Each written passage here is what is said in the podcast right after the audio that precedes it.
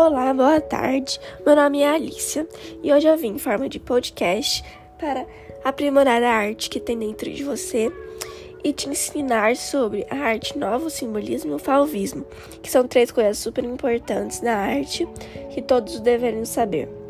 Então vamos lá, começando pela arte nova. A arte nova é um movimento artístico que ficou, que ficou conhecido e se desenvolveu na Europa e na América do Norte entre 1890 e 1910. E foi uma nova forma de explorar os conceitos em artes visuais, principalmente na arquitetura e na decoração, na decoração, a proposta do movimento foi a de criar um estilo internacional que integrasse as belas artes e as artes aplicadas, ao mesmo tempo que questionava os costumes e hábitos da sociedade da época. Então, esse é o resumo da arte nova. E alguns especialistas em história da arte afirmam que a arte nova foi, em muitos casos, uma reação à massificação promovida pela industrialização dos diversos bens de consumo. Então, é super importante é, saber sobre as artes aplicadas, o que ocorreu, como que são. Então, vamos entrar mais em detalhes sobre as características gerais da arte nova. Eu vou citar algumas mais importantes que eu grifei e eu quero mostrar para vocês. A primeira é a utilização das curvas e da assimetria tanto nas plantas e fachadas arquitetônicas quanto na decoração. A segunda já é a tendência a estilizar os motivos e a abandonar sua representação realista. A terceira e a quarta são mais sobre os padrões. A liberdade na utilização de motivos exóticos com inspirações em diferentes culturas, como, por exemplo, nas estampas japonesas. Eles usam muito nas estampas japonesas, eles usam muitas culturas e, principalmente nessas, estão usando a estampa japonesa.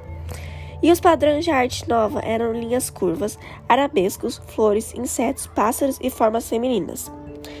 E alguns dos, mais famosos no período foram os, o austríaco Gustav Klimt, o tcheco Alphonse Mucha, os franceses Emile Gale, Hector Guimard, os ingleses Albert Beardsley e Charles Rennie Mackintosh, Anthony Gaudi, da Espanha. Eles foram um dos principais que fizeram a arte nova. E entrando em mais detalhes sobre eles, o mais principal são Gustav Klimt, Alphonse Mucha e Anthony Gaudi. Então vamos falar sobre esses três principalmente juntos, mais detalhado. Então vamos lá. Gustav Klimt é, nasceu em 1862 e morreu por volta de 1918. Gustav Klimt nasceu em Viena, onde a arte nova ficou conhecida como o movimento de se secessão vienense. Klimt foi um dos seus fundadores. A maioria de seus trabalhos é de pinturas murais e elementos de ornamentação de prédios públicos. Ele foi muito importante, como podemos ver.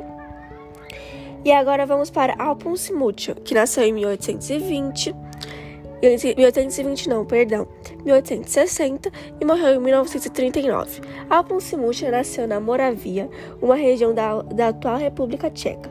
Morou algum tempo em Paris, onde começou a realizar alguns desenhos e ilustrações para revistas e publicações populares.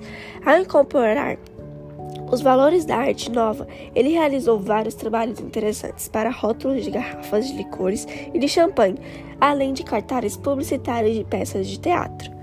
Ou seja, ele foi mais importante porque ele realizou uns trabalhos que as pessoas viram diariamente né, com seu cotidiano, tipo, por exemplo, champanhe, cartazes publicitários nas peças de teatro, nós vimos sempre. Então é mais fácil de achar do que ir no museu e achar artes, que nem o Gustav Klimt. Então, o Alphonse Mucha era muito mais conhecido, digamos assim. Agora vamos para Anthony Gaudi. Ele nasceu em 1852 e morreu em 1928. Antônio Gaudí nasceu na província de Tarragona, na Espanha, estudioso da natureza e das cores. Ele mostrou desde cedo seu interesse pela arte e, aos 17 anos, iniciou a faculdade de arquitetura. Gaudí se interessava pela arte gótica e uniu esse estilo à arte nova, que se desenvolvia no período, criando um trabalho original e próprio. Ou seja, ele, ele uniu dois, duas artes que ele gostava e acabou criando um trabalho original e próprio, que foi surreal na época e ele, ele explodiu muito por conta disso. Agora, vamos é, falar sobre o simbolismo. A arte nova acabou e espero que vocês tenham entendido certinho o que, que era, o que, que foi e qual a importância dela na nossa história. E agora eu vou ensinar para vocês o que é simbolismo, vou falar características, vou falar, vou citar alguns nomes. Então vamos lá comigo. Simbolismo. O simbolismo foi um movimento artístico que se originou na França por volta de 1880, contemporâneos em oposição aos impressionistas. Os simbolistas tinham como objetivo desenvolver uma arte de apelo poético que possibilitasse uma experiência no plano espiritual, místico e religioso. No simbolismo, a fantasia, a a intimidade e a subjetividade substituem a pretensa objetividade dos impressionistas. Em vez de utilizarem em suas telas as cores puras e complementares, os pintores simbolistas lançam mão dos efeitos obtidos das múltiplas justaposições de cores, que serão utilizadas para compor imagens de forte conteúdo emotivo. Ou seja, se vocês conseguiram entender sobre o simbolismo, simbolismo é basicamente a utilização de cores nas, nas telas, é um movimento de oposição aos valores de materialismo e do pragmatismo na sociedade industrial. E, e é muito foi muito importante e ainda é importante na arte. Agora vamos entrar mais fundo sobre. É, características gerais do simbolismo na pintura. As principais são cores, temáticas e técnicas, e eu vou explicar para vocês cada uma delas. Cor: alguns artistas utilizam cores fortes para realçar o sentido místico e sobrenatural, outros cores claras, pastel, para obter o mesmo efeito. Então não tem é, uma cor certa. Cada um usa a cor do jeito que você quer, qual efeito você quer fazer. Agora a temática. Há um grande interesse pelo subjetivo, pelo irracional, semelhante ao que acontecerá no romantismo. O romantismo também foi muito importante e ainda é importante. A aparência física dos objetos é uma forma para se chegar ao sobrenatural, em geral associado à religiosidade. Perdão, gente, à religiosidade. Técnica. Em oposição ao realismo, a pintura simbolista cria suas obras sem vínculo com a realidade, com forte conotação simbólica, cada conteúdo tem um significado próprio na subjetividade do artista e em cada um dos observadores. Ou seja, não tem muita regra para o simbolismo, cada um faz do jeito que você quer, do jeito que você é, gosta, e assim vai.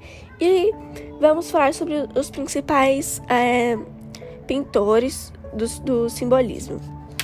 Temos aqui o Gustave Morel e o Odilon Redon. Vamos falar sobre o Gustavo Morel. Ele nasceu em 1826 e morreu em 1898. Gustavo Morel pode ser considerado o precursor do simbolismo. Nascido em Paris, ele imitou temas religiosos, da literatura e da mitologia, utilizando contextos bem imaginativos e muitas cores. Mestre da cor, soube representar a figura feminina de uma beleza rara com traços sobrenaturais. A luz foi utilizada por Morel para obter uma atmosfera ao tempo mística e mágica que caracterizou a pintura simbolista.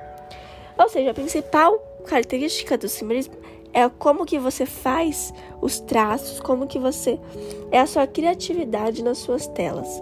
É sobre as suas cores que você vai fazer, você tem que pensar em tudo, sobre a luz, as cores, a temática, tudo. Agora vamos no Odeon Redon. Ele nasceu em 1840 e morreu em 1916. A pintura de Redon se caracteriza pela utilização de tons pastel, pela temática fantasiosa e pelas naturezas mortas. Os temas de suas gravaturas são do universo do sonho. Ou seja, os dois são opostos e os dois explodiram no simbolismo e são os mais importantes. Então, cada um tem o seu jeito de fazer, mas se você fazer do jeitinho que, que conquista todos os públicos, você explode no mundo da arte. E esse é o maior segredo da, da arte. Agora vamos para o último tópico Espero que não esteja cansativo para vocês. É que eu gosto de ser breve para vocês entenderem e não ficar muito na enrolação. Mas me desculpe se, se eu estou indo muito rápido. Vamos lá. O último é o falvismo.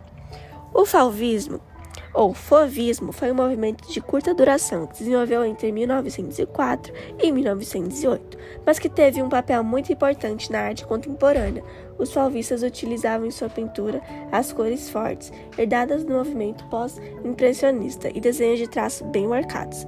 Eles acreditavam que deveriam se expressar através das cores puras, utilizando pinceladas diretas e vigorosas com toques grossos. Para criar o efeito que pretendiam, deixam de lado o jogo de sombra e a perspectiva. Os temas preferidos foram os retratos, a natureza, os mortos e as paisagens. Os principais representantes desse movimento foram Henri Matisse, André Derion e Maurice de Vlaminck. O termo fauvismo ou fauvismo nasceu durante o Salão de Outono de Paris de 1905. Deve ser um dos críticos de arte que estavam presentes aqui comparou a sala onde estavam reunidas as obras dos pintores fauvistas a uma casa de feiras. Fauve em frases, em francês, significa fera, com a conotação de besta selvagem e não de decisão de elogiosa que damos hoje ao termo. O termo fauvismo acabou sendo adotado pelos artistas, pois realçava seu inconformismo e sua intenção de romper os esquemas clássicos. E agora vamos sobre as características gerais do fauvismo. Uma das características é o fundamento do movimento à vista é a importância dada à cor e à exaltação dos contrastes cromáticos. Os pintores fauvistas utilizam as cores como um jogo de combinação das primárias, secundárias e complementares. A partir daí, o processo busca contraste visual e a maior força cromática.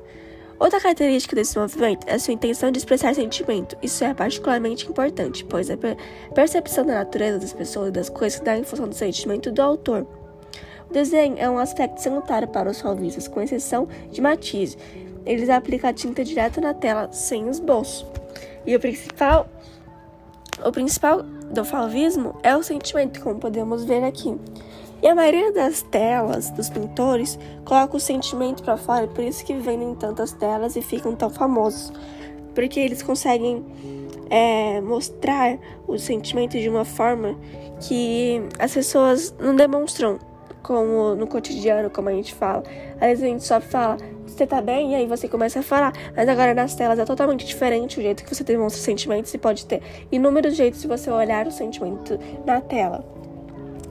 E aqui vamos falar sobre Matisse, que Matisse era com exceção do Matisse. Então vamos falar sobre o que, quem é ele, o que ele fez. E então vamos lá. Henri Matisse nasceu em 1869 e morreu em 1954. É considerado o pai do fauvismo, quando em 1905 apresenta esta nova tendência com a obra Mulher com Chapéu, que apesar de suas pequenas proporções, provocou uma alvoraça reação de crítica pelo uso convencional das cores. Então ele foi muito famoso em 1908, ainda na fase fauvista, ele realizou sua famosa obra Harmonia em Vermelho. Em 1909, Matisse recebeu uma das principais encomendas da sua vida, do colecionador russo Ishukin. Ele realiza dois grandes painéis chamados A Dança e a Música, hoje expostos em São Petersburgo, na Rússia. Essas obras encerram a fase fauvista do artista que, a partir de então, seguirá caminho influenciados por outros estilos que veremos nos estudos vanguardas artísticas. Então ele foi muito importante, fez, fez muitas, muitas telas e até que está até hoje estampado na Rússia, como vemos. E ele sempre foi o pai do fauvismo, ou seja, ele foi o cara mais importante do fauvismo. Então, eu encerro aqui o meu podcast. Eu quero falar para vocês, quero perguntar para vocês se foi um podcast bom. Espero que seja um podcast bom. Espero que vocês tenham entendido certinho tudo. Eu tentei explicar do meu jeito, mas espero que vocês tenham entendido.